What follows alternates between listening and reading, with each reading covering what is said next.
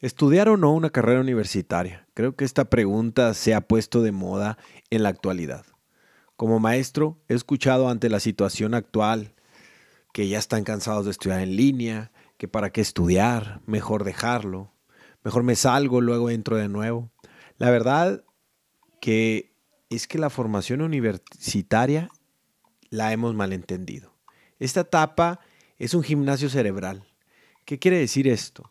Que la universidad nos prepara para razonar diferente. Y con esto no digo que las personas que no estudian no razonan bien, sino al contrario, el desarrollo de conciencia y la formación para vivir se adquiere estudiando o viviendo. Me di a la tarea de reflexionar sobre la Universidad de La de Chihuahua, lugar en el que soy maestro, y quiero decirles que en mis años de docente me he dado cuenta que la vivencia universitaria es la que, es la que forma a las personas.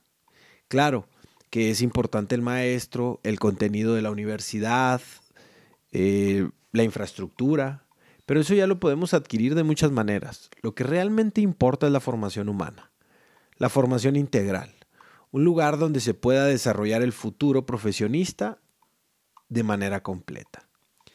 Y me refiero a la posibilidad de experimentar los valores, las virtudes, aprender de ello, aprender de la fraternidad, del amor al prójimo, del servicio. Y estoy convencido que todo esto nos lleva a reflexionar y actuar de una, de una mejor manera. Por último, si estás indeciso en si estudiar o no, te invito a que veas las redes sociales de la Universidad La Salle. Ahí podrás ver videos de la vida universitaria.